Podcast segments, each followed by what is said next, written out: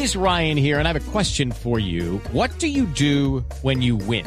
Like, are you a fist pumper? a woohooer, a hand clapper, a high fiver. I kind of like the high five, but if you want to hone in on those winning moves, check out Chumba Casino. At ChumbaCasino.com, choose from hundreds of social casino style games for your chance to redeem serious cash prizes. There are new game releases weekly, plus free daily bonuses. So don't wait. Start having the most fun ever at ChumbaCasino.com. No purchase necessary. BGW. Void were prohibited by law. See terms and conditions. 18 plus.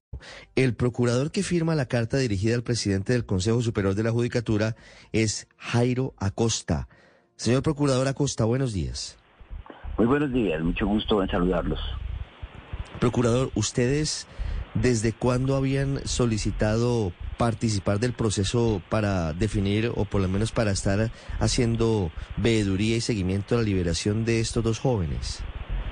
Eh, sí, nosotros eh, precisamente por nuestra función, por nuestra misión debemos participar en todos los trámites eh, de carácter judicial, aquellos de liberación, pero también de afectación a las libertades. Y existe un deber eh, legal constitucional de los jueces de citar a la Procuraduría cuando se vayan a gestionar. Entonces lo hicimos desde, desde el mismo momento en el cual entraron en vigencia estas eh, resoluciones, la 294 y la 295, que fueron las primeras, a partir de las cuales pues habría, digamos, unos trámites liberadores de liberación que se gestionaban a partir de de eh, la ley 2272 del año 2022. Mm. En este caso, procurador, la coordinadora del Centro de Servicios Judiciales de Palo Quemado tenía la potestad para conceder la liberación de estas dos personas o tenía que tramitar al reparto las eh, peticiones para que fueran los jueces los que las tramitaran. Sí, tal y como lo había ordenado el juez penal del circuito que lleva el caso y dada la naturaleza de la actuación, esto debía llegar a los jueces eh, de control de garantías eh, y ellos deberían haber en una audiencia convocado y por supuesto a las partes, a los intervinientes eh, y resolver. La, el, el juez coordinador, las funciones judiciales del juez coordinador son absolutamente residuales eh, y de trámite, no tienen que ver, no, no son de carácter judicial, salvo una excepción que es de cuando no hay una cuando hay una fuerza mayor, cuando se, no hay jueces de control de garantías, que no es el caso. Entonces, en este caso, pues obviamente no hay una competencia para poder emitir estas órdenes, ni siquiera hay una motivación, pero además no se da la suficiente publicidad y control necesario para este tipo de actos porque se hizo completamente eh, a puerta cerrada. Nunca ni se le dijo a la Procuraduría, ni se le advirtió ni se le citó, pero incluso no se le respondió a las preguntas que hizo. Nosotros sabemos de esta decisión porque vamos a la cárcel cuando se produce la liberación y le pedimos a la misma cárcel que nos dé la copia del acto liberador para poderlo controlar. De hecho, no hemos recibido el centro de servicios este, esta decisión, lo cual pues eh, llama enormemente la atención y pone en alerta precisamente eh, la visibilidad eh, que deben tener ese tipo de procedimientos. ¿Es usual que esto ocurra, procurador? ¿Usted recuerda casos similares en donde coordinadores de centros de servicios judiciales terminen asumiendo funciones de jueces de control de garantías? Es absolutamente excepcional. Sí tendrían una posibilidad de hacerlo cuando hay una carencia absoluta precisamente de juez de control de garantías y cuando, por ejemplo, en los casos en los cuales la libertad es, es, es, es, eh, una necesidad, un imperativo, ¿no? En aquellos casos de prescripción, por ejemplo, de procesos que están en curso dice ante ejecución de penas, pues allí lo pueden hacer, como lo tendría el director de una cárcel cuando no le llegan eh, de una persona retenida ni las respectivas órdenes de, retención, de detención, porque se, las privaciones de la libertad que serían ilegales pero no es este el caso. En este caso, digamos, estamos muy lejos de un escenario parecido. Sí, procurador, aquí son dos casos. Por un lado, el de Adriana Bermeo, que es en la cárcel, bueno, ya estaba en la cárcel el Pedregal en Medellín, y Santiago Márquez, que estaba en Girón, en Santander. ¿Ustedes, eh, eh, el Ministerio Público, la Procuraduría, había participado en audiencias previas a la libertad?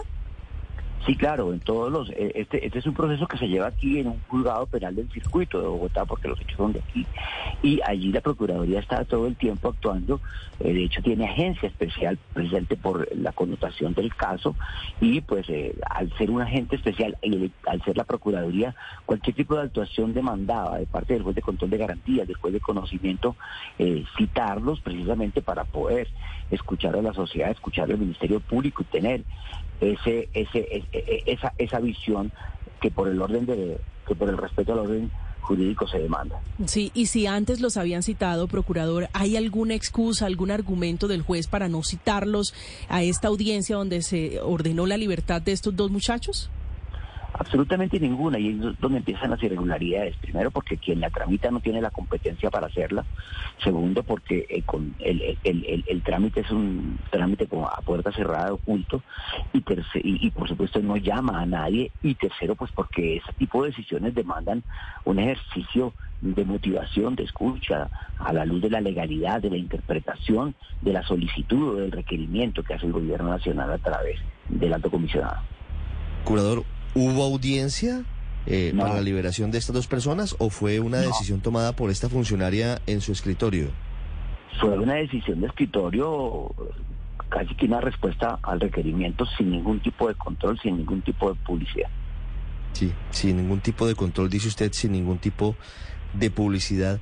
¿Ustedes han podido hablar con la funcionaria, con la coordinadora del Centro de Servicios Judiciales de Palo Quemado para que entregue una explicación sobre por qué hizo las cosas de esta manera? No, de hecho, como le digo, nosotros estuvimos en el Centro de Servicios preguntando, demandando, solicitando eh, razón del trámite y no se nos dio, pero tampoco nos dieron ni siquiera la copia de la decisión, la cual tuvimos que obtener en la cárcel de Pedregal de las autoridades penitenciarias que allí nos, nos, dieron esa copia y por eso la tenemos. Mm. Repito la pregunta, desarrollo un poco la pregunta anterior, eh, señor procurador. No, no. ¿Quiere decir que no estuvo la fiscalía en la audiencia tampoco? No, no es que no hubo audiencia, no hubo audiencia, hubo una decisión de escritorio, como usted lo mencionó en su pregunta. ¿Las víctimas tampoco estuvieron? Menos, no, eh, o sea, no hubo, no hubo nadie, no hubo audiencia, no hubo trámite, esto fue esto fue un, aval, esto fue un acto notarial. Sí.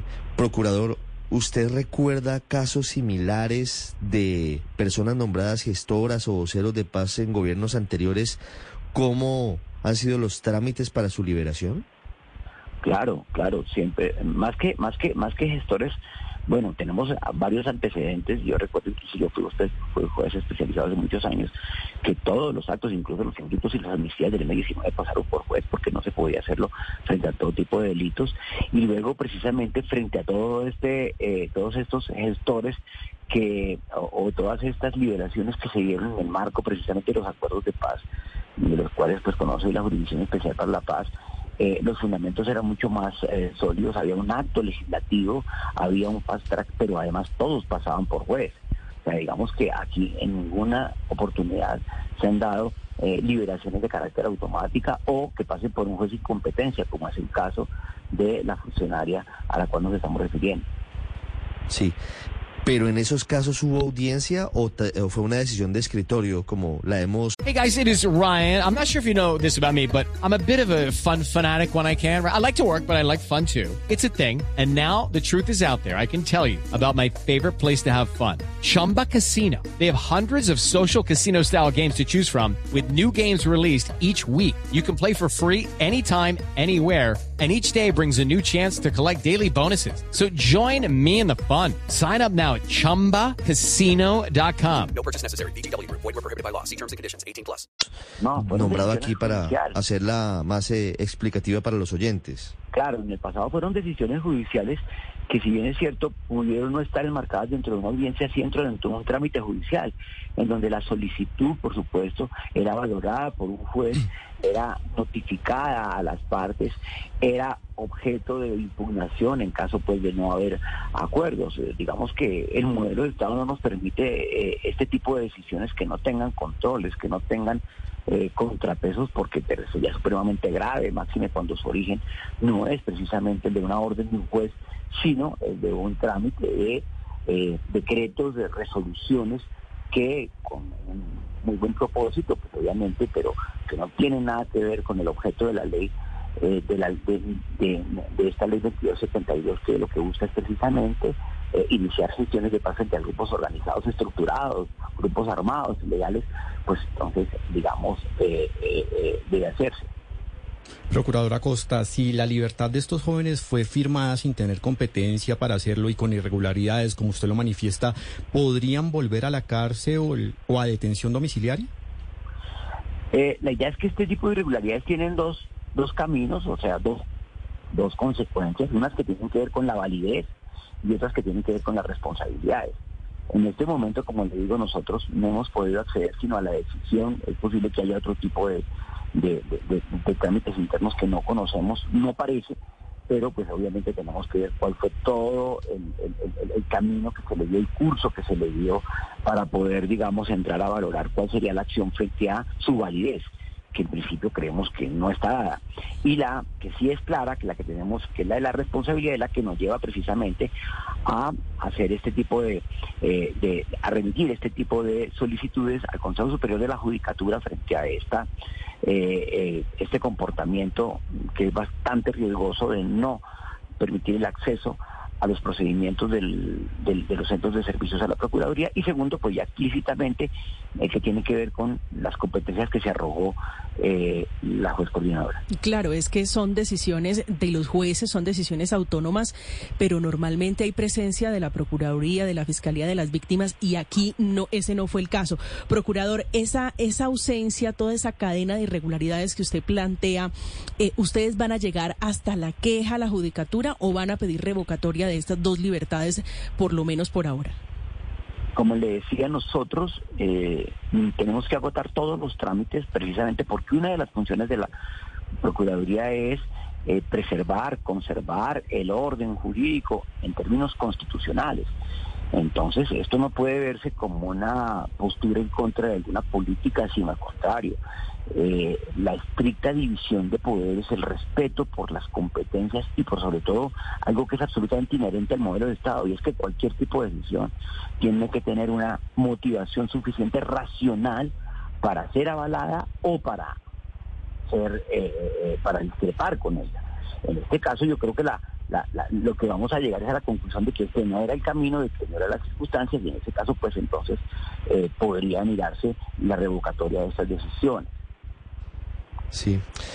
Procurador, me quedo con el último párrafo de su carta al presidente de la Judicatura en donde dice, sea esta la oportunidad para solicitarle a la magistratura se sirva a impartir directrices a los centros de servicios judiciales del país a efectos de que se permita ejercer a la Procuraduría a través de la intervención de sus delegados el rol de interviniente constitucional que le corresponde y de paso a ser parte tanto del equilibrio de poderes como el de la colaboración armónica interinstitucional que ello supone.